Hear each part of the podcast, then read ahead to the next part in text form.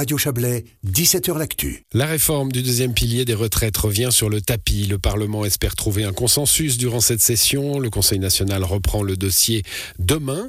Le taux de coordination sera abaissé, ce qui va diminuer les rentes des futurs retraités. Environ la moitié de la génération transitoire recevra des compensations.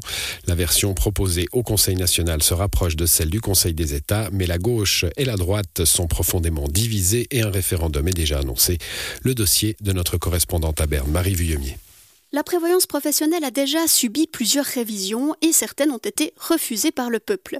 La question de l'abaissement du taux de conversion est généralement le point central de ces réformes car il faut adapter le système au vieillissement de la population.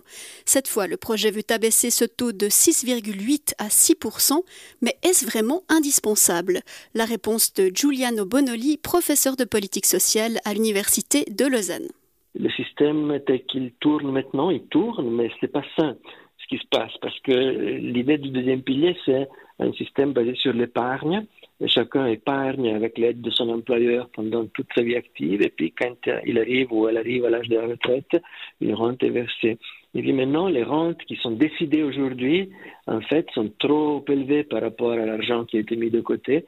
Et donc, il y a des jeunes qui, à travers leur cotisation, sont en train de financer des rentes qui sont versées actuellement qui n'est pas vraiment dans la philosophie du système. Donc, le système peut continuer à tourner parce que l'argent euh, qui est nécessaire maintenant, il est là, mais c'est pas conforme à sa philosophie, c'est pas sain. Ça implique un transfert des jeunes générations vers les générations de retraités qui n'est pas voulu et qui est probablement pas justifié non plus. En septembre dernier, le peuple a accepté une hausse de l'âge de la retraite des femmes de 64 à 65 ans. En contrepartie, l'idée était d'améliorer la cotisation des femmes dans le deuxième pilier. La réforme actuelle prévoit des mesures pour les bas salaires et les temps partiels, mais pour Giuliano Bonoli, tant qu'il y aura des inégalités sur le marché de l'emploi, elles se répercuteront sur la prévoyance professionnelle. Pourtant, le système suisse des retraites avec euh, ses trois piliers est un bon système, estime le professeur Giuliano Bonoli. C'est un système qui se base justement sur une certaine répartition des risques entre différents modes de financement.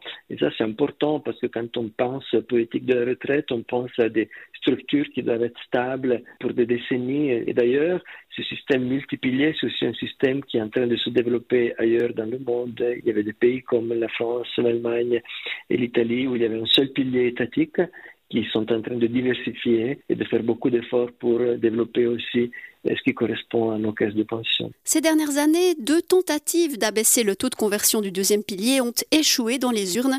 À voir si le compromis final du Parlement aura assez de compensation pour convaincre le peuple. Le dossier de Marie Vieumier.